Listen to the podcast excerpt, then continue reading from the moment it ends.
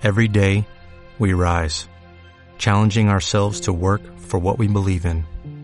At U.S. Border Patrol, protecting our borders is more than a job, it's a calling. Agents answer the call, working together to keep our country and communities safe. If you're ready for a new mission, join U.S. Border Patrol and go beyond. Learn more at cbp.gov/careers. Ya lo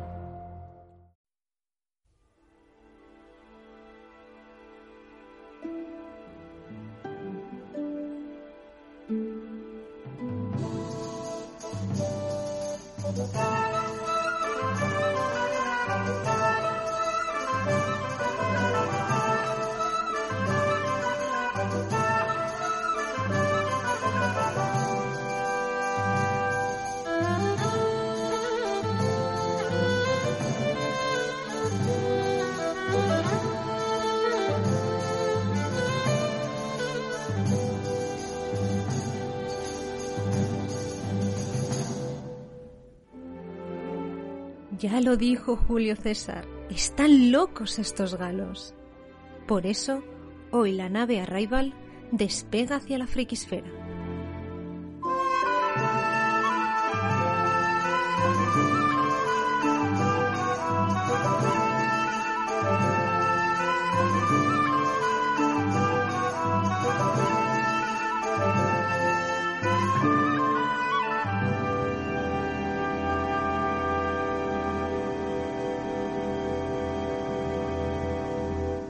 Estamos en el año 50 antes de Jesucristo.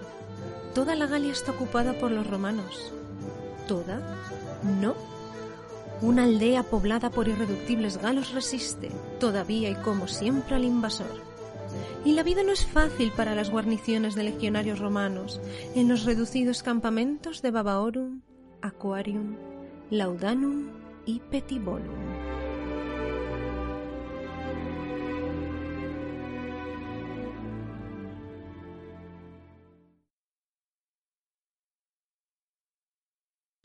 El 24 de marzo amanecíamos con la triste noticia del fallecimiento de Albert Uderzo, dibujante y co-creador de las historias de Asterix el Galo. Se reunía así con René Goscinny, guionista y segunda mitad de Asterix y Obelix, dejando huérfana a la serie que a muchos nos acompañó durante la infancia y adolescencia e incluso la edad adulta. Para rendirles un homenaje y hacer un repaso a su obra y a lo que han significado para nosotras, se sube a la nave hoy Ángela Verge, exdirectora del podcast No te dije. ¿Cómo estás, Ángela? Hoy, pues con esta presentación muy bien, muchas gracias. Muy feliz, muy feliz de estar aquí en esta nave y en esta aventura contigo. La verdad es que el placer es mío, es para mí un placer enorme que seas tú mi primera invitada y por eso quería empezar preguntándote qué significa para ti, Ángela, si yo te digo Asterix y Obelix. Mira, primero yo tengo que hacer una, una, aclaración aquí de amor importante. Y es que a mí me encanta mm, que me hayas invitado y que me, hayas me hagas esta pregunta por dos, por dos cosas. Primera, porque me encanta que me inviten a cosas, a hablar de cosas de las que no tengo ni puta idea. Eso es algo que a mí, yo, yo valoro poco se valora hoy en día y es que además hay gente que lo hace cobrando. Entonces yo tengo que empezar por algún sitio. Yo, yo necesito especializarme en esto. Y segundo, porque, bueno, porque Asterix y Obelix, si hay, si hay una literatura de referencia que yo tenga de cuando yo era pequeña y adolescente y actualmente con mis no sé cuántos años, pues siguen siendo ellos. Si a mí me preguntas qué es lo que yo leía cuando era, era pequeña, pues entonces evidentemente todas las series del libro de, vapor, todas, todas, todos los libros, yo no sé cuántos blancos, azules, naranjas y rojos consumí, todo un Mortadelo y Filemón, eh, mm. obviamente. Em, que también luego hablaremos también de eso de, crecer con antihéroes, porque básicamente yo crecí siempre con antihéroes. y luego Gostini a mí me marcó por, eh, por una doble vía, primero evidentemente por Asterix Obelix y segundo por Le Petit Nicolas. Mi padre me compraba todos los, los, libros del pequeño Nicolás y en aquellos momentos, en los 80, en, en Santa Cruz de Tenerife, donde nosotros eh, vivíamos, pues realmente mis amigas ninguna leía al pequeño Nicolás, ¿no? Entonces se podía hablar con otras amigas de Asterix Obelix pero realmente no podía hablar yo de las aventuras de, yo qué sé, de Alcestes o de Godofredo, que no, o del papá de, Nicolás, ¿no? amargado en la oficina. Entonces, a mí los gabachos me han marcado eh, y además es una calidad de literatura que creo que es buenísima. Ya se hace una literatura infantil y, juvenil eh, espectacular, pero Asterix Obelix con todas las cosas que no me gustan, que también hablaremos de ellas, eh, son mi referente, son mi absoluto referente y yo llegué a hacer competiciones con mi hermana de quién se sabía más viñetas de memoria eh, y además hacer competiciones de la página 27 de tal, de la, viñeta de la, derecha, la segunda. Vamos, tipo trivial. Correcto, sí, sí, sí, es verdad. Para saber quién había leído más o quién cuando iba al baño pues se llevaba el Asterix de turno eh, y no lo soltaba en una hora, evidentemente, porque el baño es un sitio maravilloso para leer cualquier cosa y más Asterix o Obelix. Entonces sí, soy absoluta enamorada y sobre todo, sobre todo, y luego hablaremos del personaje, de Obelix. Me gusta que hayas mencionado al pequeño Nicolás porque mm, quiero decir, es un pilar de la literatura infantil allí en Francia y se dice que es el libro en el que se basa la serie que salió luego en España de, de Manolito Gafotas, escrita por Elvira Lindo. Y yo recuerdo a una profesora belga de francés que tuve en la universidad que fue la primera persona a la que escuché esta teoría. Yo antes Quiero decir, ni, siquiera se me había ocurrido relacionarlos. Sí, sí, eso sí lo leí en, en su momento. No, no he leído Manolito Gafotas, no lo sé. Lo que sí sé es que si se parecen o si es una inspiración, Le Petit Nicolas es lo más francés que hay en este puñetero mundo. O sea, es lo mm. más, más, más. Y creo que yo, Manolito Gafotas, tiene ese mm, aire, ya te digo, solamente por algunas pelis que he visto, también de español, mm, clase baja, derrotado. Y eso no lo tiene en ningún momento, por ejemplo, el pequeño Nicolás. El pequeño Nicolás es un, es un crío feliz con su historia, tiene amigos ricos, tiene amigos gordos, tiene amigos pero no hay ningún momento una lectura social. O yo no la, claro, con 10 años, espérate un momento, si yo leía algún, se veía alguna lectura social. Pero desde luego, a lo mejor Manolito Gafota sí puede tener una lectura que Le Petit Nicolás, desde luego, cuando yo lo leía, no, no veía, ¿no? De todas formas, a mí también me pasa, ¿eh? Quiero decir, yo leyendo, claro, a mí, por ejemplo, Asterix y Obelix me pilló más que nada de muy pequeña. Y yo tengo recuerdos de ir a la biblioteca de Santurci y claro, yo me podía llevar a casa hasta tres libros durante 15 días. Y yo me llevaba esos tres libros y me duraban cinco días y tenía que volver a por más. Y tengo un batiburrillo porque algunos los leía en castellano y otros los leía en euskera. Y claro, ahora de adulta pues entiendes cosas que de pequeña no, no conseguías entender. Y siguiendo tu hilo de esa crítica social o esa carga social de la que hablas, hay mucha literatura, yo creo que hay mucha literatura estandarizada como infantil y que creo que tiene mucha carga social que se escapa a ciertas edades. Y yo no sé qué piensas tú, pero yo creo que Asterix y Obelix entra de dentro de eso también. Sí, porque retratan, ya veremos, retratan con sus contenidos más peyorativos y, más positivos, retratan, pero perfectamente el momento. O sea, hay que pensar que Asterix y Obelix tienen un contexto y son los años 60 y son los años 70, mm. que son realmente los grandes, ¿no? Eh, momentos de, de, de, estos dos personajes. Y es que, escucha, es que hay cómics de, por ejemplo, hablaremos ¿no? del 64, que hacen em, burla y caracterizan historias que pasaron en el 62, incluso Asterix y los Godos, por ejemplo, es que la Segunda Guerra Mundial había mm, acabado hace 10 años, están las cosas como muy sensibles. Y estos dos hombres dijeron, ¿cómo? Asterix y los Godos y a tomar por culo. A los alemanes siempre con una pátina muy muy light, muy polite, muy, ¿sabes? Muy, pero, pero sí, en un momento que a lo mejor realmente la gente no se atrevía, ¿no? Porque estaba la cosa como muy fresca.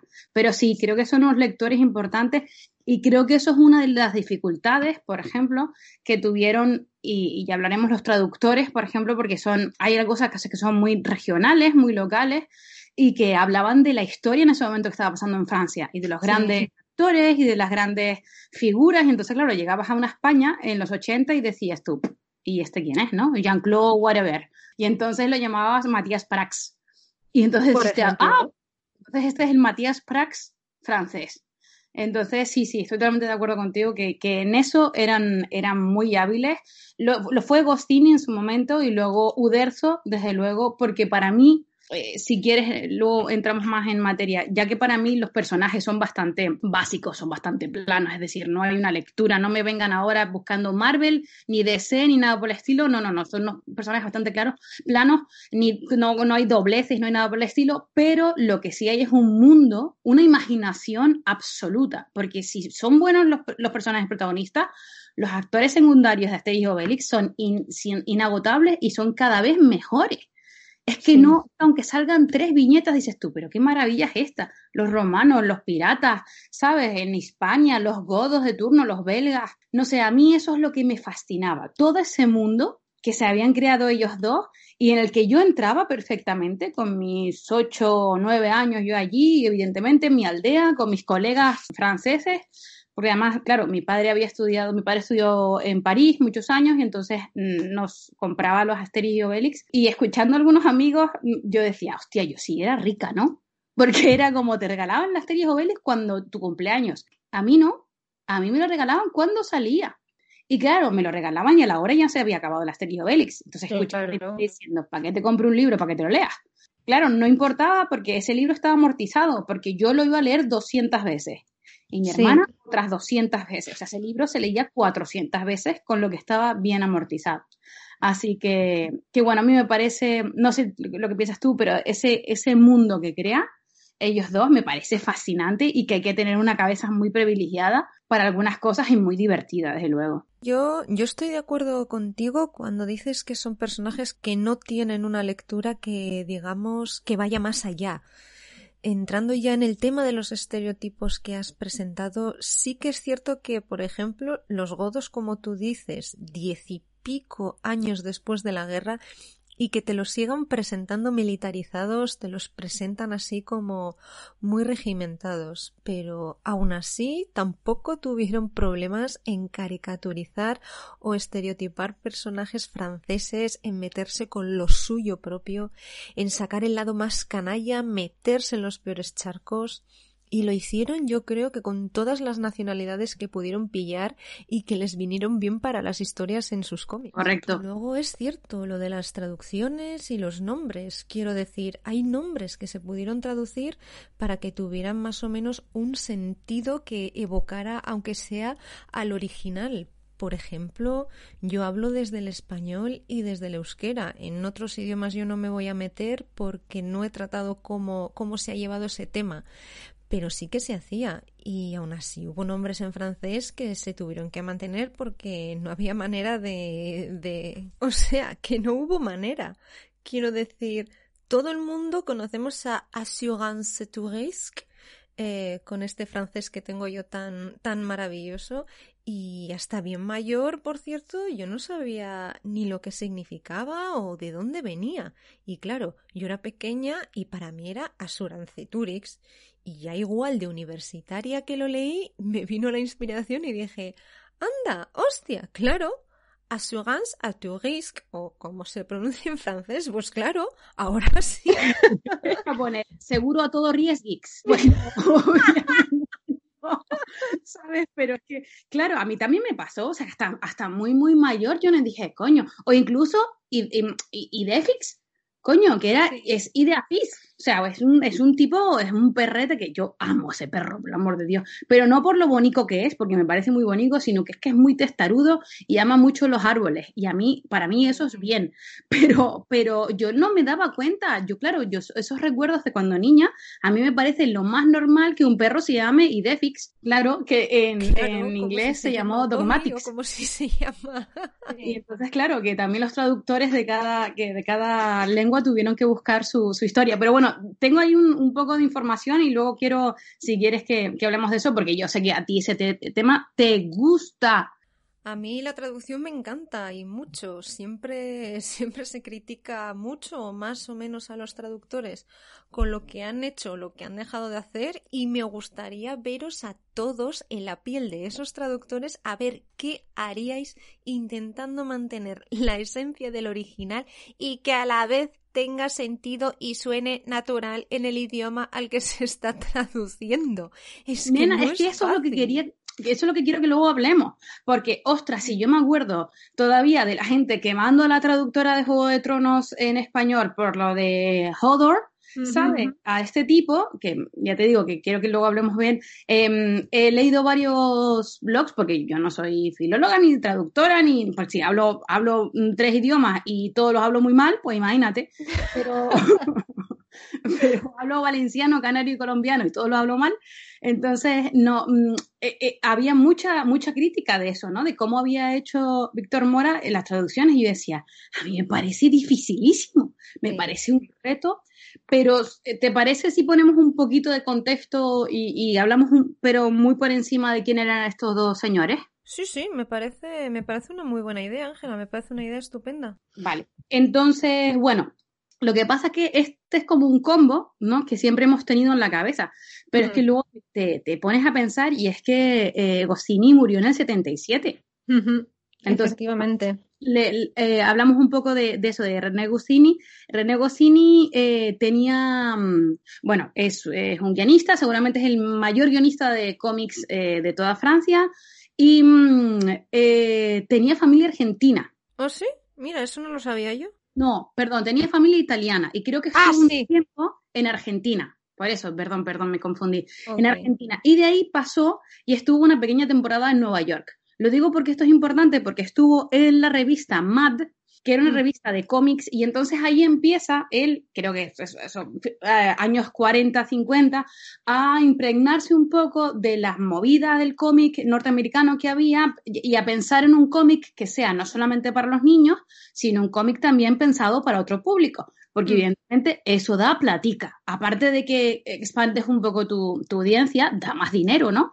Entonces, él trabaja realmente, relativamente poco en, en, Nueva York y luego ya se va a Francia eh, monta Pilot.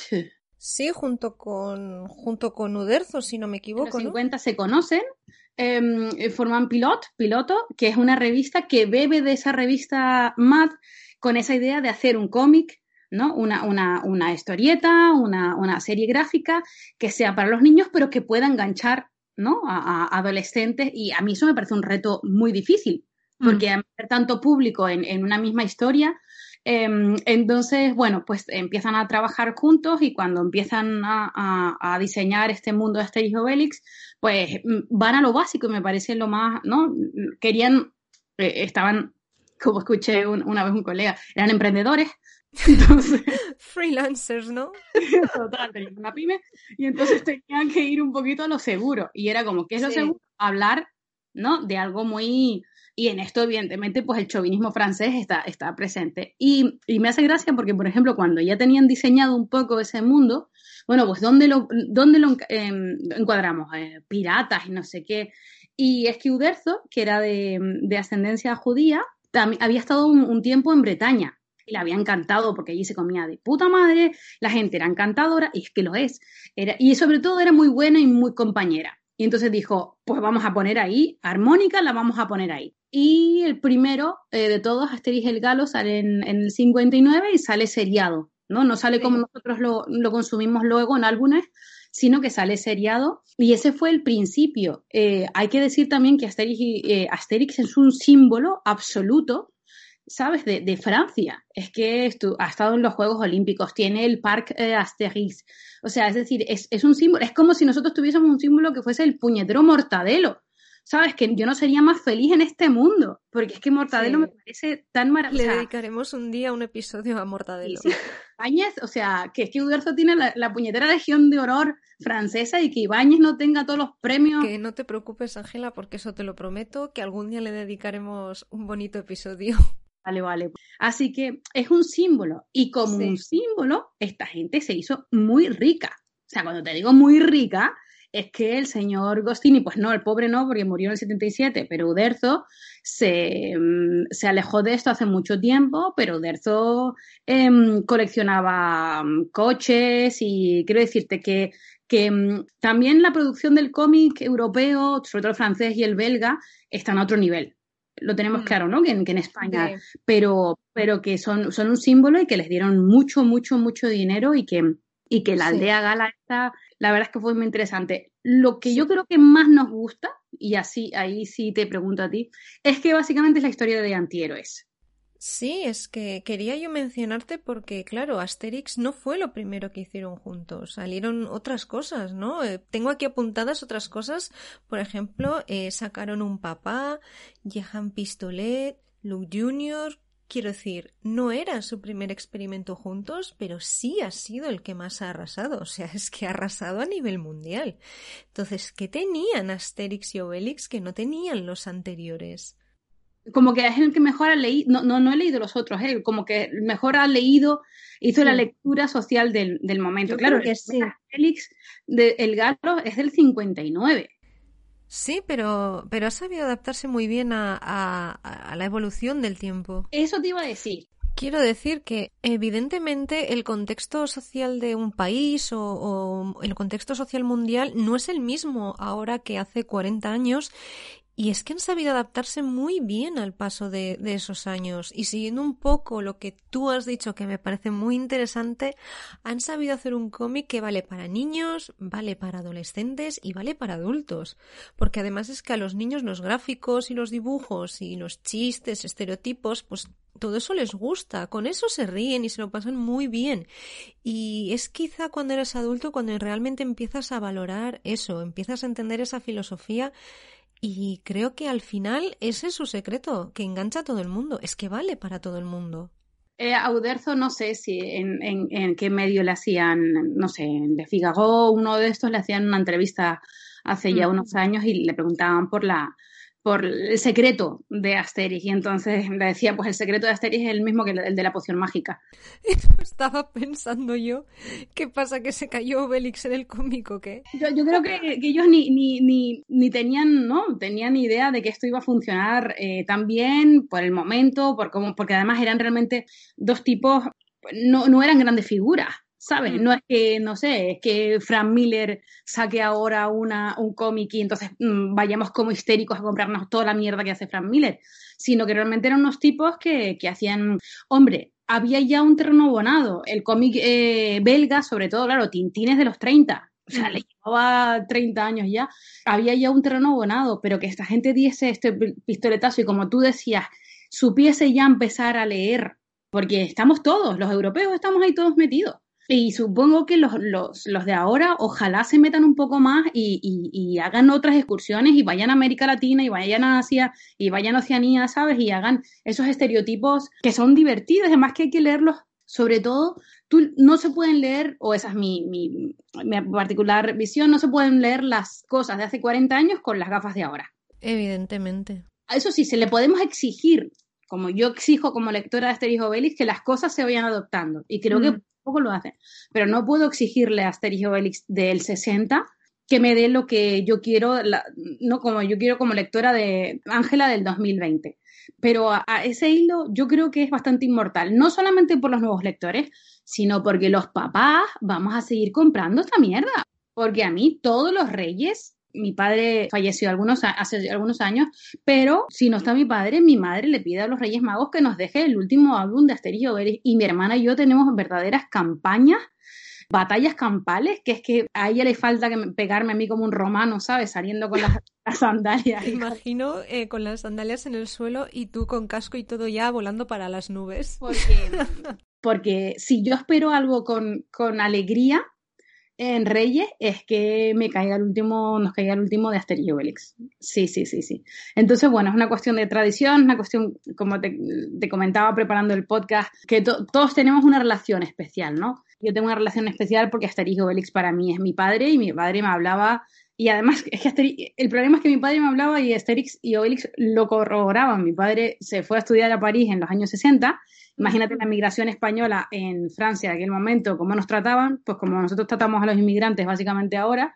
Entonces era, era un mierda y, lo, lo, pasó muy mal y además era estudiante de piano y no tenía dinero y entonces ese rollo de mi padre decía, los parisinos son complicados. Y luego tú te vas y ves a los, a los de Lutecia dices tú, vaya tío más insoportables, ¿no? Ya sabes, Julio César, están locos estos galos. Que no, no sé, esto, eso, los parisinos estos insoportables con su rollo eh, chauvinista, egocéntrico y tal. entonces, claro, mi padre me contaba eso y yo, lo veía y yo decía, coño, este hijo Félix le está dando la razón a mi padre. Así que, em, aparte de la, de la cuestión emocional, creo que son unos dibujos espectaculares creo que Uderzo con el tiempo lo fue haciendo mejor y mejor. Creo que el actual eh, dibujante, que lo tengo aquí, eh, Conrad, Didier Conrad, también hace unos dibujos brutales, siendo muy fiel y, siguiendo la estela. Pero creo que mm. Uderzo, que no era un gran guionista, por cierto, pero bueno, es mm, ya tenía como una plantilla, ¿sabes? Pero tenía una imaginación, unos detalles que ahora que he vuelto a releer eh, para el podcast me parecen eh, espectaculares. Pero sobre todo porque yo, supongo que, que, tú, evidentemente, tú tienes 10 años menos que yo, con lo que son generaciones totalmente diferentes. Yo que no crecí por H, por B, por lo que sea, con superhéroes al uso, sino que después de viejita me he puesto ya a consumir todo el superhéroe que haya, em, yo me sentía muy cercana, ¿no? Ah, pero yo he crecido con antihéroes, ¿eh? Quiero decir, yo en eso soy como tú. Yo los superhéroes tal y como los conocemos de tipo Marvel, DC y etcétera, esos a mí ya me vinieron de adulta. Yo no he crecido leyendo cómics de ese tipo. Yo he crecido leyendo cómics de Mortadelo, de Carpanta, de Zipizape y de Super López. Y Super López y ve. Sí, sí, sí, sí.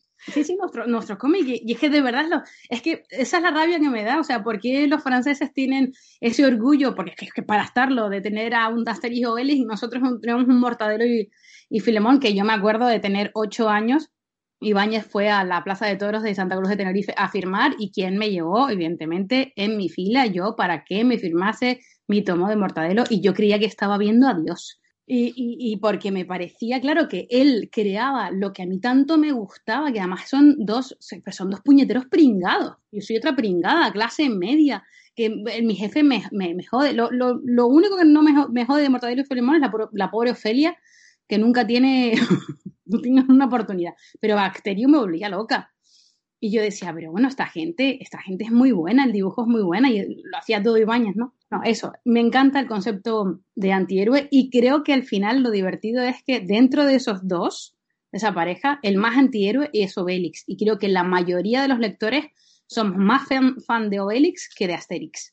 Sí, yo creo que sí, ¿no? Yo creo que empatizamos mucho más con Obelix y con que siempre se metan con que si está gordo y con lo que come y con lo que deja de comer. Y yo creo que sí, que es muy reivindicativo ese personaje y es de entre, la, de entre los dos, yo creo que es el más querido. Y es muy bueno, muy, como, es muy real.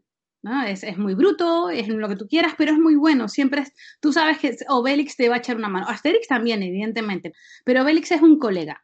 Eh, y, y, que te diese esa pena, ¿no? De que denle un. Yo, yo, yo, me acuerdo de chiquitito decirle a mi madre, ¿y por qué no le dan un fisquito de, de poción? Ay. denle un piquito, un piquito en canario, ¿no? Un poquito de poción a Odelis, por Dios. Oye, y que ya tiene que estar buena esa poción, ¿eh? Porque mira, para que ya sepas que no te hace falta tomarla porque tú ya te caíste en el caldero y tienes mm, es innato en ti que tengas una, una fuerza sobrenatural y aún así que tengas ese empeño en tomarte la poción del caldero tomo tras tomo, es que tiene que estar muy rica, Ángela. Yo creo que, no sé, algo como tres estrellas Michelin, bueno, en este caso serían como tres estrellas Panoramix, ¿no? O sea, Panoramix, ven a cocinar a mi casa, por favor. Todo el mundo podía tomar la Benacel. ¿Qué clase de frustración? O sea, incluso ya cuando se la daban a otros, ¿no? Cuando venía algún pueblo y Panoramix preparaba poción para ellos, era como, pero ¿por qué esta gente le da si a mí no? No sé, a mí Obelix me, me, da sobre todo mucha ternura. Y lo que tú dices con Falbalá, Falbalá la, no la soporto, es un personaje que me cae muy mal porque nunca entendí por qué terminó con Tragicomics. cuando Obelix, bueno, en fin, es que tiene nada más ahí de Afix. No sé. Sí, pero es que tú piensas, Ángela, que Falbala ha acabado con un señor que se llama Tragicomics. O sea que. Tragicómic. O sea, es que está claro que esa lección no puede ser buena. No, no, porque hay una lectura ahí de, Julieta, de Romeo y Julieta brutal, que también, por eso, es otro, otro referente del que hablabas tú antes. Asterio Obelix tiene una cantidad de referentes históricos, Sí. pero brutales, ¿no? Pero hay uno que yo quiero que hablemos de eso, porque yo decía que yo sabía historia, luego yo estudié historia, ¿no? Entonces yo sabía historia por Asterix Obelix. Claro, cuando tú tienes 30 años y lees esto, tú sabes evidentemente diferenciar que es, ¿no? O sea, te habla de, de, mm, la guerra de las Galias. Claro, yo traducía eso en latín y yo creía que estaba, mm, vamos, que yo era Obelix, estaba traduciendo la guerra de las Galias. Pero Ay, que te había entendido. te había entendido la guerra de las galaxias, Ángela. y las galaxias. Ojalá Dios. Ojalá Dios. Julio César empezando a contar su historia en plan. Hace mucho, mucho tiempo, en una galaxia muy lejana. Entonces, claro, yo me sentía así, decía, pero qué, qué, qué, qué puta maravilla es esta. Pero, por ejemplo, en Asterix y en Bélgica hay unas viñetas que es que a mí me marcaron porque resulta que los belgas inventaron las papas, las papas fritas. Y entonces hay un belga que se cae, están haciendo, qué, qué raro, están chascando, están menllando. ¿Están qué? Están, eso me, salió, me quedó muy, muy valenciano. ha sido un, un, crossover entre eh, español y valenciano. Están jalando, están comiendo. Ah, vale. Espérate, voy a sacar más sinónimos. y, y uno se desploma como un saco de papas. Y entonces al cocinero le dice, ¡ay, un saco de papas! Y si ponemos las papas en el aceite y inventan las, las papas fritas, cuando evidentemente, mm. ¿qué coño las papas fritas? Si las papas fritas vienen de Perú. Eh, y, hasta la, y hasta la conquista, no, y, o sea, hasta el siglo XVI no llegaron a Europa. No importa, yo crecí pensando que las papas fritas eran belgas. Y para mí eso era eh, fundamental. Y yo me comía las papas fritas y decía, joder, qué invento este el belga.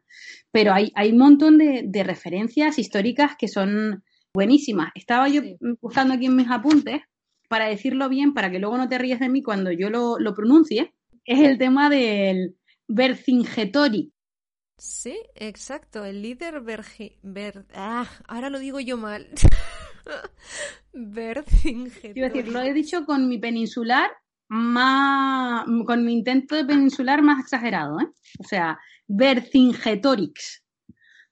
Y, por ejemplo, él fue un, un héroe de la, de la Resistance Gala y, y, bueno, está en todos sitios. Entonces, claro, mm, ya con un poco de edad empiezas a leer y dices tú, hostia, qué, qué interesante, ¿no? Este mm. tipo. Y de hecho, todos los galos se, llaman, se terminan en Nix por él, porque él se, llama, se llamaba Vercingetorix y entonces dijeron, bueno, pues los romanos lo teníamos en Us y esto lo terminamos en, en IX.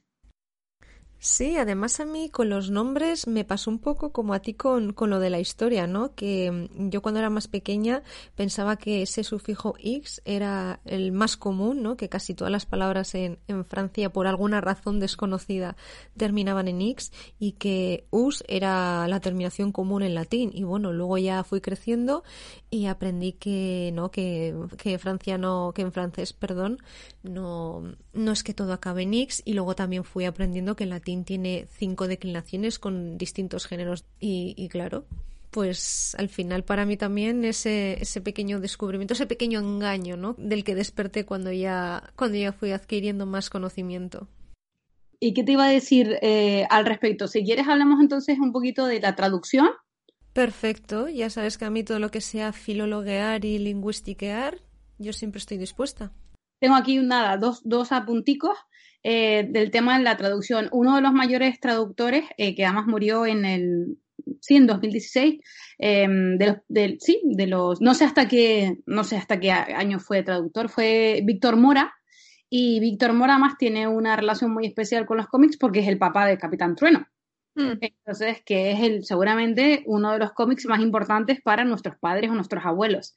El Jabato, lo tengo aquí apuntado, Galax, el Cosmonauta, el Doctor Niebla, el Corsario de Hierro, que, que, me he metido en algunos blogs de, de, traductores y entonces, bueno, sabían algunas hostias, ¿no? Cómo se había eh, traducido, pero si alguien, o sea, si a mí me dicen, bueno, mm, por ejemplo, el tema de era de Piedix, ¿no? Unos cómics aparece como era de Piedix y otro como Vegestorix. Sí. Se llama Esco, Escanonix. Eso sí. Eh, como en edad canónica, una cosa de eso. Sí. ¿Y cómo traduzco esto para que mi gente no, y para que mi gente no, porque no, mi público no es una persona de 40 años que tiene nociones de francés, es un crío de 10.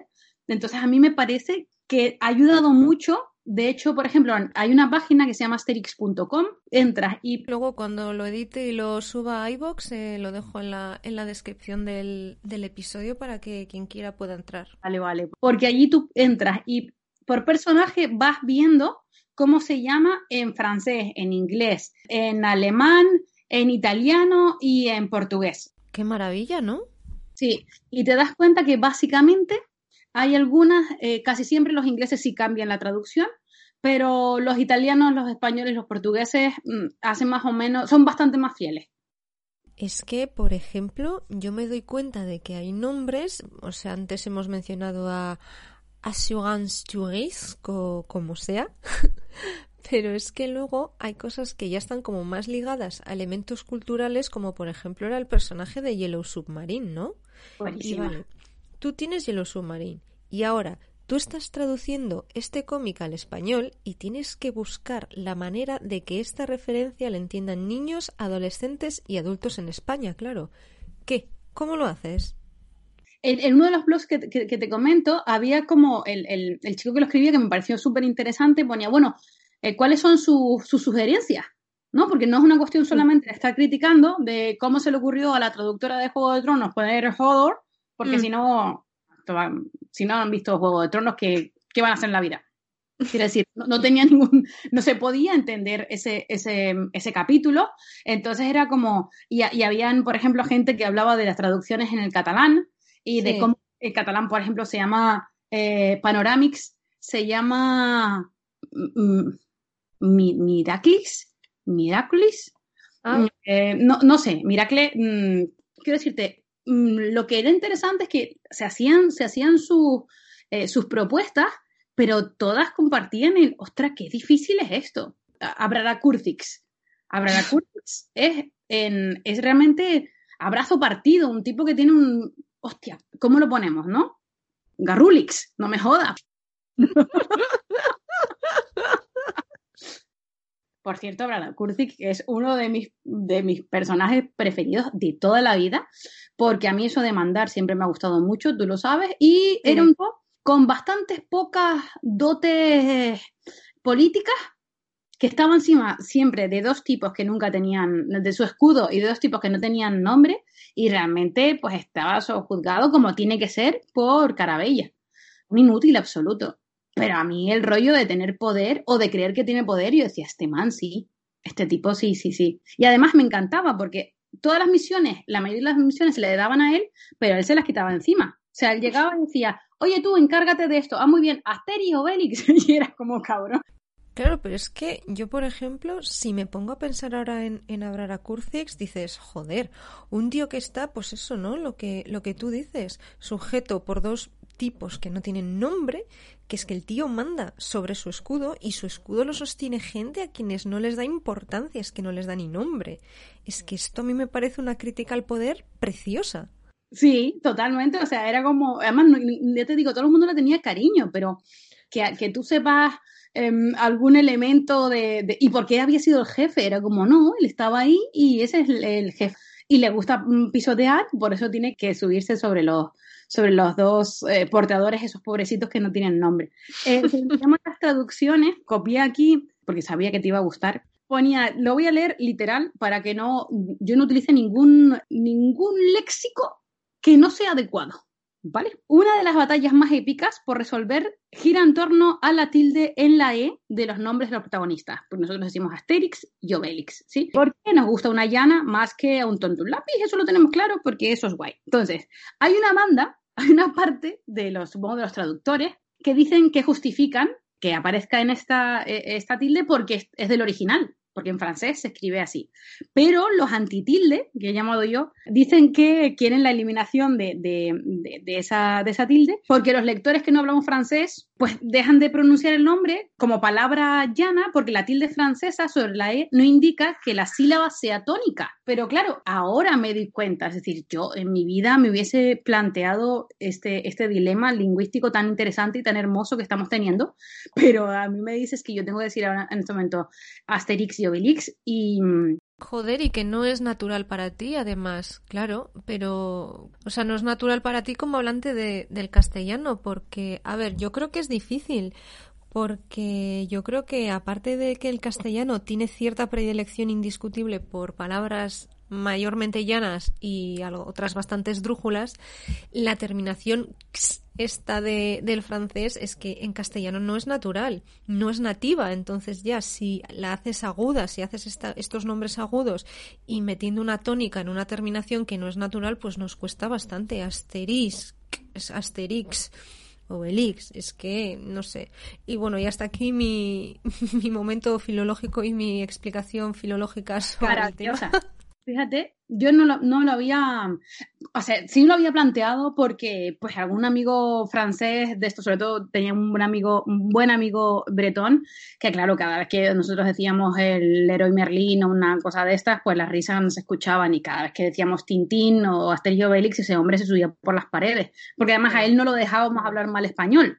Entonces decía, tóquenme las pelotas ustedes, porque no ustedes no me dejan decir, ¿sabes? Em, pronunciar eh, poner la fuerza en, donde no toca y entonces y yo lo escuchaba y yo decía pues, pues, suena muy bonito pero luego yo lo que tú dices yo decía Asterix y Obelix y decía que qué raro y como además las películas que luego si quieres hablamos un poquitico de ellas también las, escuchábamos dobladas al, castellano pues pues ya está no no había más.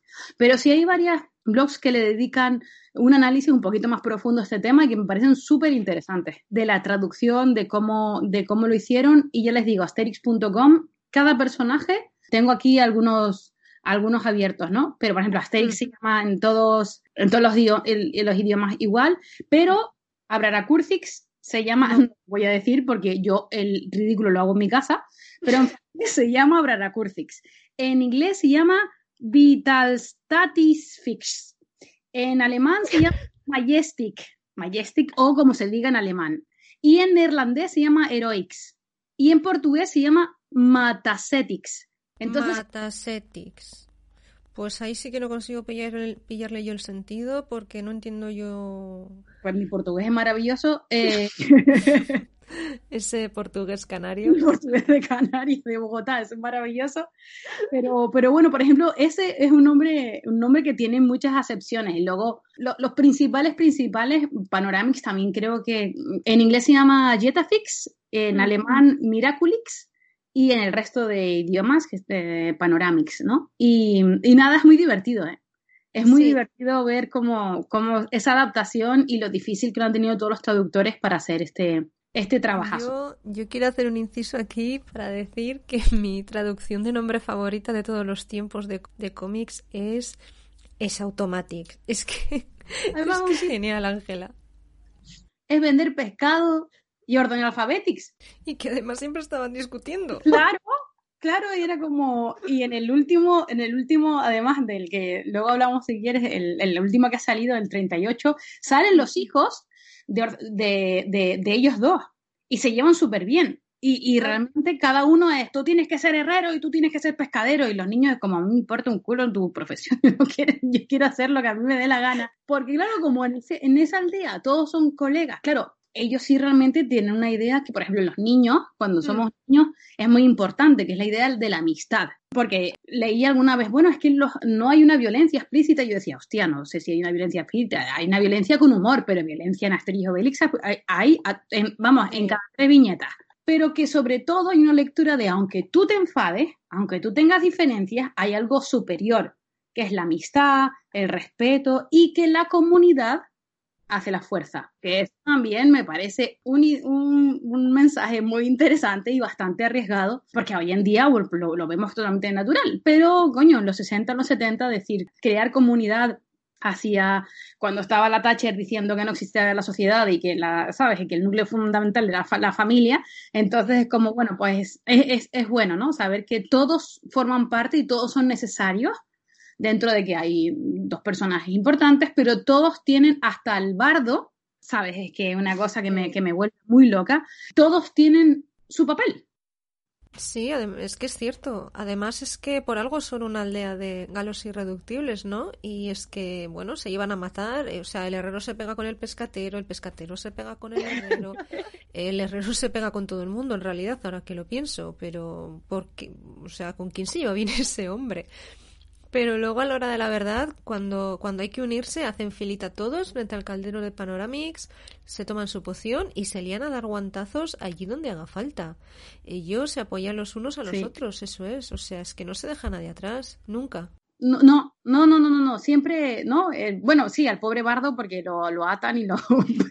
pero, pero, pero es verdad, las últimas, la última viñeta que suele ser las, las primeras viñetas y las últimas, como en casi toda obra, son fundamentales. Las últimas viñetas siempre el protagonista es el bardo. El banquete se están poniendo hasta el ojete de jabalí, pero el pobre bardo está ahí atado, amordazado, ¿sabes? Y, y es una forma de censura absoluta que este pobre bardo quiere ir a Lutecia y no lo dejan eh, a triunfar me, hacía mucha gracia el, bardo, porque yo estudiaba música entonces y yo decía, Dios mío, a lo mejor esto es lo que quieren hacer mis padres conmigo.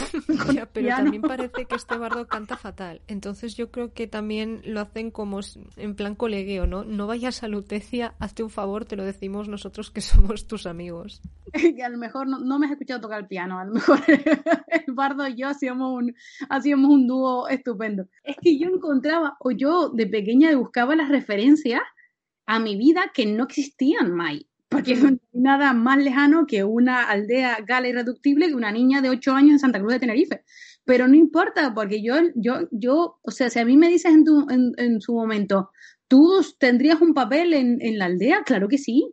Evidentemente no sería la mujer de, que eso ahora si quieres hablamos, pero sí tendría mm. un papel fundamental, un papel, ahí está, un papel de, de pues sería la gestora de, de la cantera, básicamente, o, la, o respetaría la taberna donde asábamos los jabalíes, algún puesto. Oh, si me pones a asar los jabalíes, no llega ninguno a la mesa y lo sabes. Ostras, pues pasando jabalíes y yo despachando cerveza, creo que la taberna esa, nena, eh, nos iba a durar, pero vamos, dos días nos iba a durar. la asistencia se acababa prontito, muchachos. Prontito, prontito, prontito. Me decías antes, Ángela, que tú no habías visto mucho de Asterix y Obelix más allá del cómic, ¿no? No, pero hablemos de las pelis, ¿no? Claro. Vale. Quiero decir, ese Gerard Depardieu hay que, hay que hablarlo. Ah, no, hablas tú, porque yo, pero no, no, hablemos, hablemos de las, de las. Muchas, muchas tampoco he visto, pero tengo que decirte que Asterix y Obelix y la poción mágica la tengo metidísima en la cabeza. Con personajes.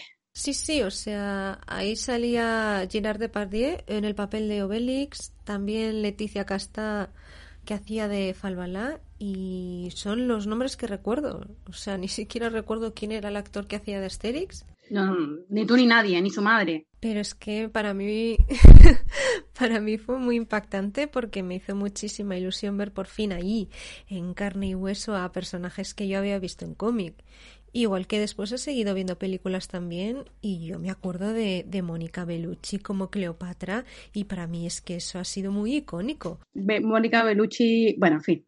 Eh, pero escucha que puede hacer, puede hacer lo que le dé la gana a esa vieja, por el amor de Dios, qué cosa tan hermosa de mujer. ¿Y tú, Ángela, de, de las que has visto, cuál es tu favorita? Aquí vamos a, a, discernir, discernir, qué palabra más bonita, porque yo soy una hooligan. Desgraciadamente, yo creo que con la edad me hago menos hooligan, pero cuando yo era jovencita era bastante hooligan. Entonces, yo soy fan de las pelis de animación, pero no soy fan de las, de las películas con personajes reales. Y sinceramente, si las vuelvo a ver, alguna de ellas, estoy segura que son buenas. Es decir, que son, que son divertidas, que tienen la esencia. Pero como buena hooligan que yo era, estoy bastante más alejada. ¿Te, acuerdas que antes decíamos que, que, estos dos hombres hicieron su platica, que hicieron su, su dinero, su parnés? Y es que lo que hicieron bien que, por ejemplo, Ibáñez, esto es un mensaje para Ibáñez, escucha, el año que nos está, Paco nos está escuchando seguro, es que esta gente en los 60 empezó a ver que, que Asterix empezó a ser un icono y que salía un montón de publicidad y dijeron, un momento, estate quieto aquí, que aquí, aquí hay que pagar derechos, y se montaron su propio estudio de animación. las primeras películas, el estudio de animación se llamaba Idefix, obviamente, maravilloso. Em, entonces hicieron sus primeras películas, Asterix el Galo, Asterix Cleopatra, bueno, bueno, Cleopatra. O sea, esa, pero vamos a ver, esa Cleopatra, esa Elizabeth Taylor, ¿sabes? Que además creo que Asterix y Cleopatra es, la película es del 68 ¿La de Cleopatra? Sí, la, no, la, de Cleopatra, la de Monkey Beach es del 63. Y la peli de Asterix y Obelix es del 68 a que lo que decíamos antes, que es que realmente tienen referentes muy, muy frescos. Y bueno, a mí ese momento, eh, tanto en el cómic como en la peli, que Cleopatra salga diciendo, he tenido que venir corriendo, ¿sabes? Y no me da tiempo de prepararme, y sale con 200 bailarines, una pirámide, cuatro jaguares, no le, no le bueno, como a Elizabeth Taylor, no le cabía más col y más lápiz negro en el ojo porque es que no le cabía más y yo pensaba, decía, pero qué maravilla es esta mujer. Yo estaba fascinada con esa mujer. ¿eh? A mí me gustaba eh, un puñado. Y de todas, todas, todas, todas, la que más me gusta, sin lugar a duda, es la de las 12 pruebas de Asterix. Es un guion original de ellos, no está basado en ningún cómic, es un guion original. Ellos dirigen esa película. Es, es, divertida, pero sobre todo, esa es del 76, un año antes de que muriese Agostín. Pero sobre todo hay una parte, que es que yo creo que es que la que más recordamos, que es el de la Casa de la Locura, que es que tienen que ir a buscar el, el, el formato A38, ¿no? La casa que enloquece, perdona. Entonces es la puñedera burocracia que es que parecen que en 60 años no hemos cambiado. Entonces, no, aquí no es, él suba a la tercera planta, que tiene que ir los formularios de los formularios de un formulario. Entonces, el formulario amarillo, el formulario azul. Entonces, esa prueba creo que es mm, de la más maravillosa y creo que ellos subieron hacer esa lectura y decir, bueno, bueno, con el tiempo sí hicieron transmedia, en ese momento estaban realmente haciendo crossmedia, pero hicieron transmedia y, y supieron que sus personajes eran eran tan grandes que podían ir más allá del cómic. Y que, tenían, que tenían sitio en películas, bueno, en videojuegos ni te digo, en juegos, en, en merchandising, en un parque. Pasa que el pobre, el pobre Parque Asterix, cuando vino Disneyland París, pues se lo merendó, ¿no? Yo estuve años pidiéndole a mi padre que me llevase al Parque Asterix, porque a mí Pluto me está bien, muy bien, pero donde esté donde esté, donde esté un Parque Asterix y Obelix. O sea, donde esté es Automatics. ¿Sería, ¿Sería todo Automatics allí o no? Lo siento, tenía que hacer este chiste. Todo Automatics. Así que ya te digo, soy consciente em, de que las veo con ojos muy, sí, con una mirada muy peyorativa. Y, y, no creo que tenga, y que he escuchado que en la última, que creo que es el 2018, pues no está mal, pues no esa No, no, esa no la he visto. Es la de. Mm, la del 2018 es la del secreto de la poción mágica o algo así, ¿no? Espera, que lo tengo aquí. Sí, la he encontrado. Es la de Asterix y la poción mágica del 2018. Y pues te voy a decir. Es de estas que tienes en pendientes y las tienes en pendientes. Y luego resulta que se muere Uderzo y tú no la has visto. Y mm, la verdad es que sí que me da un poquito de cargo de conciencia, pero no, no, no la tengo vista. Quiero, yo sí quiero verla porque además es como si es una, si es mala, será que no veo yo mm, mierdas en mi vida, vamos, o sea que no veo yo peli mala. Pero bueno, lo que sí quiero hacer como tarea es verla con otros ojos, ¿sabes? No con el rollo de la hooligan y de la. Porque luego yo soy la primera que critico a otros temas y soy anti-hooligan y anti. Es que en Star Wars no aparece en el planeta y es como me toca un pie que no aparezca este planeta. Es... Ángela, hateadora de haters. Sí, soy hater de haters. Así que, ¿qué pelis te, han emocionado a ti? A mí. Yo creo que las que más recuerdo eso, la primera, pero, pero precisamente por eso, por, por ser la primera. Y tengo esas imágenes vívidas en mi cabeza y te juro que si cierro los ojos veo a Asterix dividirse en dos, a Obelix dividirse en dos con la poción de las narices y esa escena en la que Falbala rechaza a Obelix es que es curioso además, ¿eh? Porque Falbala que rechaza a Obelix porque ella está con su tragicómics y se queda Obelix, Gerard Depardieu con cara de triste y creo recordar que la idea se le ocurre a él, pero le da la poción a Falbalá. Y Falbalá se divide y la Falbalá 2 se queda con Obelix tan a gusto. Y de hecho le dice Falbalá 1 que os divirtáis o que os lo paséis bien. Y yo, a ver, desgraciada, si tu doble, que viene de ti, que eres tú, con tus gustos propios, se queda con Obelix, es que... ¡Ah! Quiero decir, si yo me divido en dos y me voy con Obelix, eso es porque a mí me gusta también Obelix, no me jodas. Claro, pero cómo no, pero que es que es que, que es que es muy rebonico. Mira, es cariñoso, es leal, es buena persona, tiene un perrito y, y, además es que le encantan los perritos. Es, no sé, además es súper valiente. Tiene un negocio, en Asterix que tiene. Asterix no nada. tiene un negocio de menires. Es un chico de futuro se compra cosas en Lutecia. Y voy a decirte más, Obelix es un hombre mucho más bonito que Tragicomics, o sea, vamos, no me fastidies, de, pero de calle además. Vamos, Tragicomics es un flaco rubio, ¿sabes? Pero que es igual de, de, tontaco, o sea, vamos a ver, no tiene nada. Y claro, en, te estoy hablando de su momento, yo decía, ¿y por qué se va a poner con el guapo, no? Porque es la lectura, ¿por qué se va con el guapo? Cuando realmente quien, quien tiene esa devoción o que tiene ese cariño es, es, Obélix, ¿no? Y el tipo es un tipo servicial, ¿te acuerdas? Con sus flores y no puede hablar y todas esas historias. Pero a mí me daba rabia, creo que es en el, ¿dónde es? Eh, Asterix eh, Legionario o una cosa de estas, eh, ¿no? Que es cuando Tragicomic lo, lo enrolan en la Legión y entonces ellos tienen que ir a, a, buscarlo y era como, que no lo vayas a buscar, hombre. Se enrolan en la Legión y, y yo decía, hostia, lo estás haciendo todo por amor sea, lo estás haciendo, o sea, Falbalá, me caes muy mal. Hablando de, Legionario, creo que uno de los que más me gustan es Asterix Gladiador. Pero ¿sabes por qué? Porque hace otra referencia, que es que, hombre, en Asterix Gladiador no le dice Antonino, ¿comes ostras? Evidentemente. Eso me hubiese visto. Pero ostras, es que es un rollo Spartacus de Kubrick eh, o sea, el, el, entrenamiento es una caricatura absoluta al Espartaco de Kubrick y es que es una cosa que, claro, cuando lo vuelves a leer dices tú, pero qué fucking maravilla es esta, ¿sabes? Porque, porque bebe de esas películas, además de hacer películas, el, los, los TVOs eh, beben mucho de esas películas. Me acabo de ir por las ramas cuando tú estabas hablando de las películas. ¿Falbala quién era? Falbala, eh, Pero ¿de quién era? ¿De, ¿Te refieres a de actriz o...? Leticia Casta. ¿Y, ¿Y, qué ha sido de esa mujer? Pues la verdad es que no lo sé, pero desde que rechazó a Obelix le ha ido todo mal. Yo sé que, bueno, era o es, o es que no sé, no, no le tengo la pista, bueno, nunca le, nunca le he seguido la pista, así que no, no puedo decir tampoco que se la tenga perdida porque nunca he estado muy pendiente de, de la vida profesional de Leticia Casta, pero bueno, es lo que sí es que era o es modelo y creo que pues eso, esa, esa película de Asterix era, fue, de, fue, también de sus primeras, de sus primeras incursiones en el cine. Y me acuerdo que era muy, muy Obelix, perdón, y muy, y muy Falbalá, porque, bueno, Gerard Depardieu, que de por sí ya es un hombre que es grande, y encima debió engordar una burrada para hacer ese papel, y ella, Leticia Casta, que es guapísima, y eso es innegable, que es que esa mujer es guapísima, pues eran muy Obelix y, y muy Falbalá.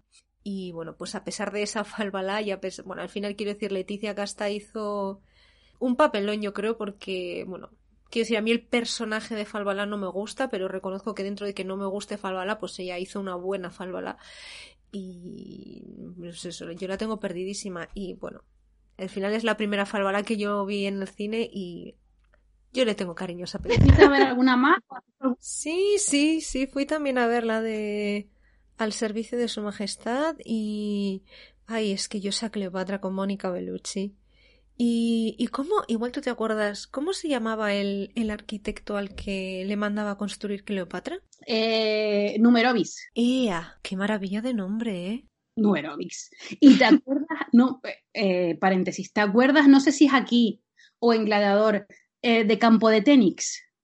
Me suena el nombre, pero no te sé decir que estaba como, como perdido y, y, hablaba por jeroglíficos, pero los jeroglíficos eran símbolos de la, de la guía Michelin. y, campo de Ténix, creo que era campo de Ténix. nada, salían cinco viñetas en cuatro viñetas y era como, pero qué maravilla es esta. Tú dices, si Cleopatra te la hace Mónica Bellucci, pues es que además ella lo interpretaba, bueno, claro, yo las, yo las veía dobladas, pero ella lo interpretaba y yo podía ver esa Cleopatra de Asterix y Obelix, esa indignación, ese, ¡hmm! esa, esa altanería. Esa nariz. esa nariz. me, me, hacía gracia porque el primer año de, de, carrera, el primero de historia, teníamos una asignatura que se llama Egipto y Oriente Medio. Y el ah. profesor en la laguna es una inminencia absoluta, es un arqueólogo, investigador en Luxor, es decir, es un, es un top. Si Miguel Ángel Molinero está escuchando este podcast, que lo dudo, le mando un saludo y un beso. Entonces, en una clase, claro, primero, o sea, 18 años, más perdido que un pulpo en un garaje todo. Empezó a ponernos películas, Mai, y a decir, esto no es verdad, esto no existió, esto no pasaba así. Y todas las películas de los años 60 de Hollywood y fue como decir, pero estás destrozando, o sea, estás destrozando toda mi vida, porque ni sarcófagos, ni tumbas, ni vainas, ni esto no es verdad, no había doble tumbas, no había no sé qué, aquí sí había, y fue, te lo juro, una clase de la que me acuerdo tanto, porque fue de destrozarme, y, ¿sabes? Y de Cleopatra igual, o sea, no me acuerdo ahora, pero, pero quitó tres mil millones de mitos. Y yo salí de esa clase mal, salir de esa clase mal. Luego yo amaba a ese hombre porque me parece, de verdad, es, una eminencia. Pero era como, pero ¿por qué nos has hecho esto, profesor? Esto no, coño Ángela, es que todo el mundo se cree aquí que Hollywood y, no es cierto, o sea, Egipto era otra cosa y el concepto era, el contexto era de otra manera, pero claro que tu profesor te hago eso en los primeros días de clase era, era bien duro. Y que Cleopatra no era pintado hasta yo Bélix, no me jodas. No, no, yo por ahí no pasaba. A mí me da igual lo que dijera tu profesor. Para mí esa Cleopatra es la Cleopatra de verdad.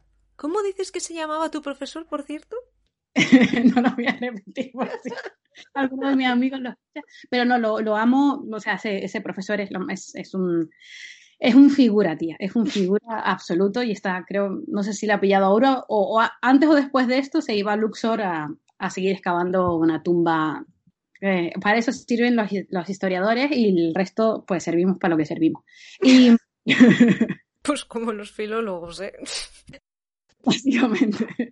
En fin, Ángela, cuéntame. Tú que eres tan fan, ¿te has leído el, el último cómic, el de la hija de Vercingetorix? Me lo leí el 6 de enero a las 3 y media de la tarde. Si quieres que te sea exacta. Cuando mi hermana se durmió en la siesta, entonces yo ya pude avanzar. Cuando tu hermana ya no podía levantarse para quitártelo, dices, ¿no? Claro, cuando mi hermana, cuando mi hermana, claro, estaba ya groggy, dije yo, este es el mío. Y sí, sí, porque claro, los reyes nos, nos habían dejado el último, que es el número 38, es, creo que los cuatro o cinco últimos, pues lo, el texto es de Jean-Yves Ferry, lo, ¿eh? Lo está flipando con mi pronunciación. Y dibujo Didier eh, Conrad. Entonces, que luego hablaremos de un momentito de Asterix en Italia, una cosa pequeña. Este último me pareció muy, muy divertido y sobre todo tiene un cambio. ¿Por qué? Porque la protagonista es una chica. Hasta el momento los personajes femeninos en Asterix y Obelix son la mujer de la mujer de Sautomatics, la mujer de la de Piedrix, ¿vale? Esa pedazo de mujer, la mujer de Abrara Kurzik, la mujer de. Luego sí, me acuerdo, ¿te acuerdas del creo que se llamaba El regalo del César, ¿vale? El regalo del César, que es que, no sé, en una taberna eh, le dan a una familia, o sea, le dan como la propiedad de, la aldea, y esta familia se va allí, que es una, familia de Lutecia, si no estoy mal, y se van allí como, como diciendo, bueno, esto es nuestro, y claro, la aldea se descojona de ellos. Y, hay y la hija adolescente se llama Sasa. aparte de eso, o de Falbalá, por ejemplo, de la que tú has hablado, o de, creo, de la profe eh, de la que vas a hablar, creo que este es el personaje, por primera vez, un personaje eh, femenino más, más potente. Y quiero leerte el principio de la sinopsis a flipar, porque es que yo empecé a leerlo y dije yo, ¿este cómic lo han hecho para mí o cómo es la historia? Y vas a ver por qué. Entonces dice, empieza cuando tres jinetes se dirigen a la choza del jefe Abraracursix, ¿no? Se trata de, de los guerreros arbernos, porque los guerreros arbernos son miembros de las FARC, frente a arberno de Resistencia Chequeta, porque los arbernos, según Uderzo y Goscinny, hablan con CH. que custodian a Adrenalina, que es la hija del jefe Alberno, ¿no? Entonces, y que lleva un torque, que es, que lo he buscado de todo, que es una especie de collar rígido, además que utilizaban la edad de bronce y no saben muy bien lo que significa, pero bueno, es el, el torque es el collar de su padre y es un símbolo, ¿no? Y entonces los enemigos de, del padre de Adrenalina lo están buscando para hacerse con ese, con ese torque porque realmente es el símbolo de resistencia eh, gala. Pues entonces, básicamente, estos dos, claro, cuando, cuando pone dos guerreros de las FARC y que se llamaba Frente Arberno de Resistencia Secreta, que me entró un ataque de risa muy, muy Vamos a hacer un pequeño paréntesis em, para la vida moderna porque la comedia se está abriendo paso en este episodio de este podcast. la casualidad. Si alguien de la vida moderna no se escucha, Gora Moderdonia. Sí, por favor, la casualidad. la casualidad. El, siendo el pachacho.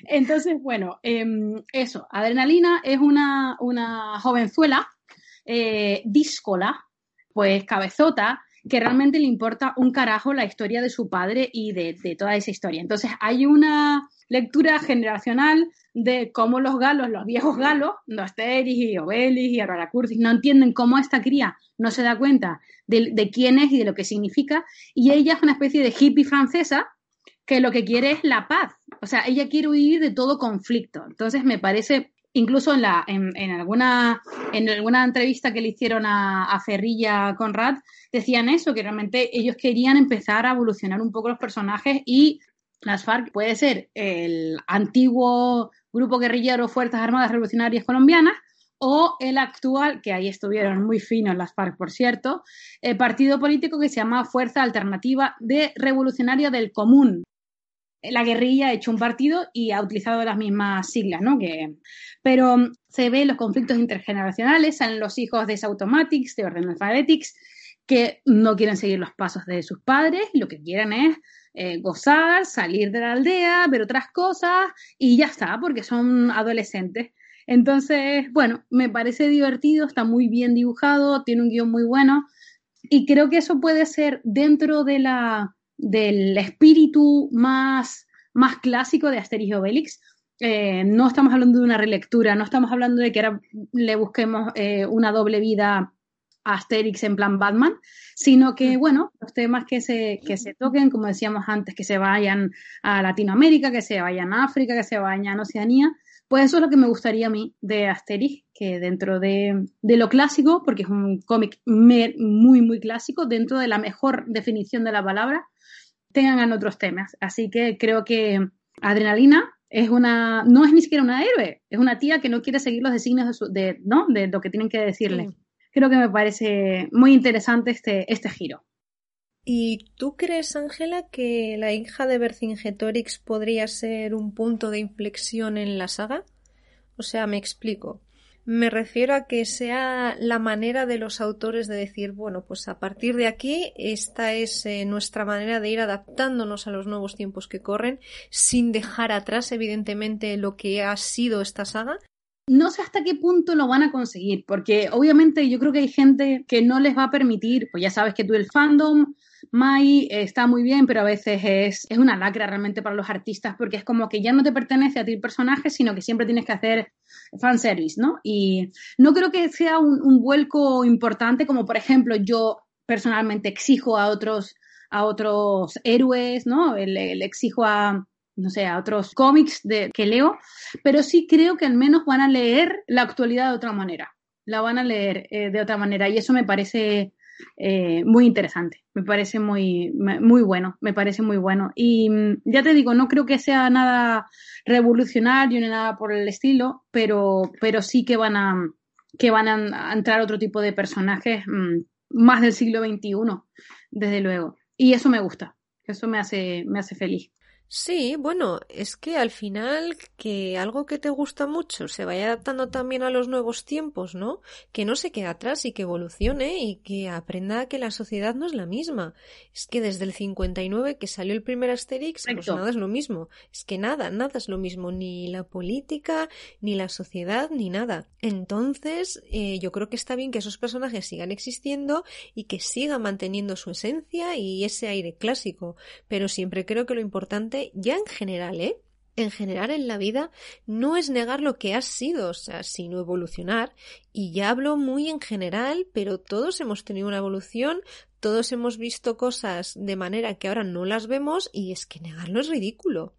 Ya no hablo solo de cómics, hablo de cada uno, de que ahora mismo, por igual no ser lo más correcto o lo más aceptado, por no quedar mal es que yo no creo que los medios audiovisuales se libren de eso tampoco. Claro, yo creo que los consumidores de este tipo de cómics tenemos que ser conscientes de qué se le puede exigir. Yo no exijo lo mismo a Asterix Obelix que, como decía, ¿no? Otro tipo, no, le exijo, no sé, por ejemplo, lo mismo a esta gente que le exijo a, los Faith o, no le, o a Paper Girls, por ejemplo, ¿no? De Bowen, no, no, se me ocurre. O sea, yo exijo muchísimo más porque ya han nacido otro momento. Pero lo que tú dices no es negar una serie que nace en los 60.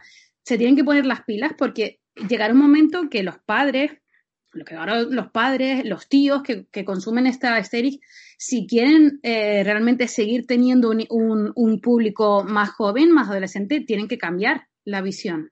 Claro, mm. tienen que cambiarla porque, no sé, yo imagino que mi vecino con 10 años no quiere ver Asterix en Bélgica, quiere a lo mejor ver Asterix en México entonces, coño, eh, qué guay, ¿no? Que Asterix se vaya a México y retrate todos los estereotipos mm, estupendos, no, si no hay ningún tipo de problema, pero, pero creo que sí, es la adaptación. Y sobre todo, eh, como decíamos al principio, hay muchas cosas que hoy en día de a mí de Asterix no me gustan o, que no sería consumidora de Asterix, pero es que no se me ocurre mirarlo con las gafas que llevo ahora. Y para mí han sido fundamentales. Y es que yo es que a mí no me, no me molesta leer una X porque leo las X desde los tres años. Entonces, porque es que he crecido leyendo Asterix Obelix y me parece que he crecido con, mucha, con muy buena literatura. Siguiendo un poco ese hilo en el que hablamos de nuevos tiempos y demás, estoy acordándome, porque este es uno de mis cómics favoritos, creo que es la única, y corrígeme si me equivoco, Ángela, es la única personaje femenina que viene, además de, de fuera. Estoy hablando concretamente del cómic de la Rosa y de la Espada, y me gusta porque retratan a una mujer que es muy fuerte e independiente y enseña a las mujeres de la aldea a serlo también, ¿no? A empoderarse. Aunque claro, yo cuando lo leí no, no tenía mucha idea de, de este concepto. Y bueno, hablo de Magistra, la maestra luteciana que viene a la aldea y que encima se lleva fatal con Obelix. Pero ya siendo yo pequeña me gustó mucho.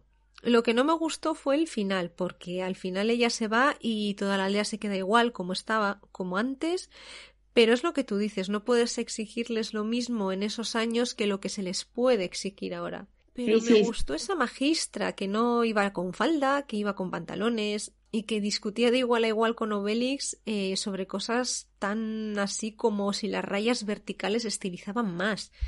Que esa mujer hizo que Carabella le quitara el escudo a su marido, que luego se lo devolvió, eso es verdad, pero ya he dicho que al final es lo que no me gustó, así que en mi mente lo suprimo y me quedo con el resto de la historia. Es del 91, ¿eh? ¿Cuál? Es, este del que estás hablando, en, en asterix.com, pone que eh, este, este, este cómic es producto de que la hija de Uderzo, Sylvie, entra dentro de la editorial a trabajar.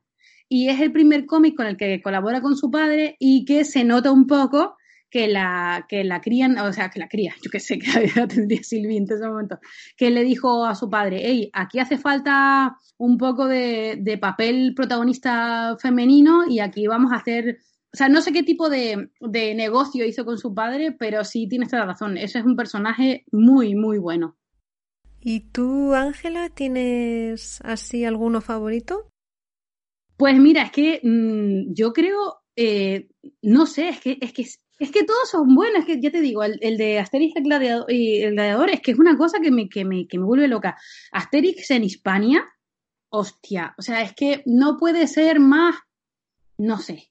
Arquetípico, ¿sabes? Sale mm, España, claro, eso, Semana Santa, eh, caperucho, eh, como se, que, ah, eh, se dice claramente que es un país bastante, bastante barato, por cierto, y que se come de puta madre y que la gente es muy alegre. Oye, mm, ese tipo de generalizaciones a mí me tocan un pie, pero si los franceses nos ven así, pues, oye, tiene que venir James Rhodes para decir, no veo el problema, ¿sabes? No, no, para que seamos baratos sí es un problema, pero, pero al resto no, no veo un problema. Y es que, ¿te acuerdas que sale Pepe, que es el niño, ¿no? El, niño que secuestran los romanos porque quieren sojuzgar también a, una tribu que hay en España, y es que el papá de Pepe se llama Sopalajo de, de Arriérez y Torrezno. ¿Sabes? Y en francés creo que era sub, sub de y no sé, o sea, es una cosa de decir, o sea, que el Víctor Mora este pusiese sopalajo de Rieres es como mm, que me caso, que es que eres muy bueno. Suena un poco vasco si lo pronuncias muy seguido, ¿eh? Pues será de hablar contigo, amiga, porque yo ya... y de los pinchos de, este, de este septiembre, que, el otro, que sueño con ellos. Sueño con ellos. Ayer estaba yo hablando aquí con un amigo para irnos otra vez porque esto no se puede aguantar. Cuando acabe esto, Dios mío, esta, esta cuarentena, porque estamos grabando en cuarentena, habrá que ir, habrá que, que, hacer. Hombre, estaría bien hacer otro podcast eh, comiendo y bebiendo en directo. Yo lo apunto. De hecho, de hecho, no creo que a nadie le extrañe si, si yo hago eso, Ángela. Creo que la gran mayoría de amigos lo están esperando ya. O sea, la gente que no me conoce, la gente que me está escuchando de nuevas, vale. Pero la que me conoce, creo que piensan que ya estoy tardando en hacer un podcast gastronómico o algo parecido. Es que no le veo ningún tipo de fisura a esa hipótesis. Entonces, bueno, eh, Asterix en España me, me, gusta, que no hemos ido.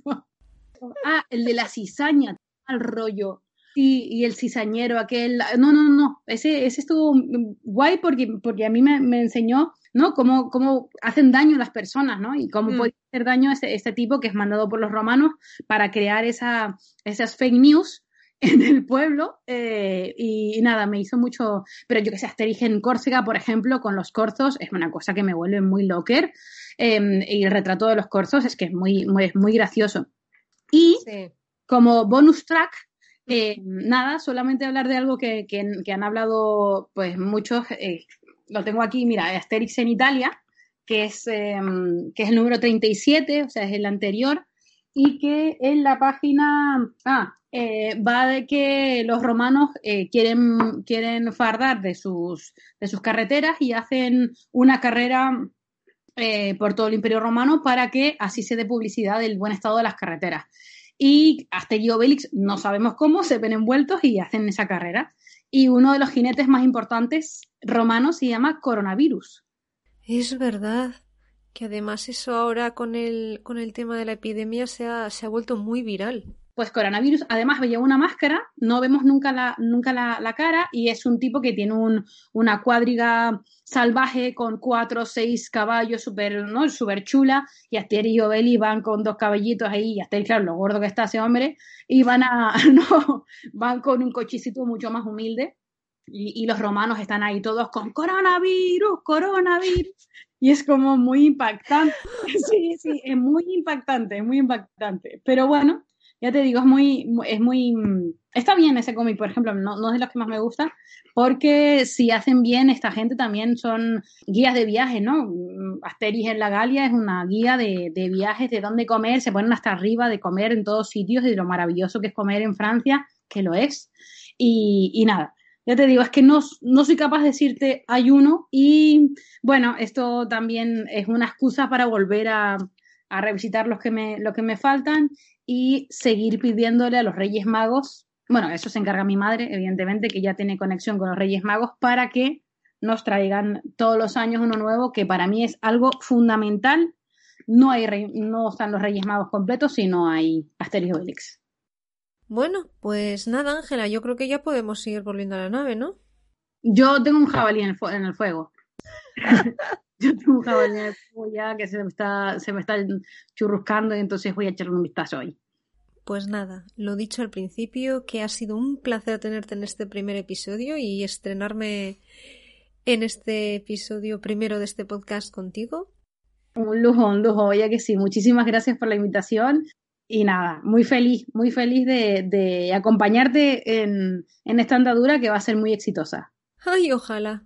Ya sabes que esta es tu casa, pásate cuando quieras y que espero que sea la primera de muchas. Mira, como diría el poeta, a ojalá. No, en serio, sí, sí, sí, sí. Por tu tatis, que sí. Pues tu tatis será testigo y si no, se nos caerá el cielo sobre nuestras cabezas. Un abrazo enorme y un saludo, Ángela. Un saludo, un saludo. Y por último, recordaros que podéis encontrar este podcast en Twitter y en Facebook buscando arroba arrivalpodcast y también podéis mandar un correo electrónico a arrivalpodcast.gmail.com y yo estaré encantada de atenderos y de responderos sea cual sea el canal que elijáis para poneros en contacto conmigo. Así que ya solo me queda despedirme hasta el mes que viene, desearos un buen mes a todos y recordad, sed buenos en la medida de lo que podáis.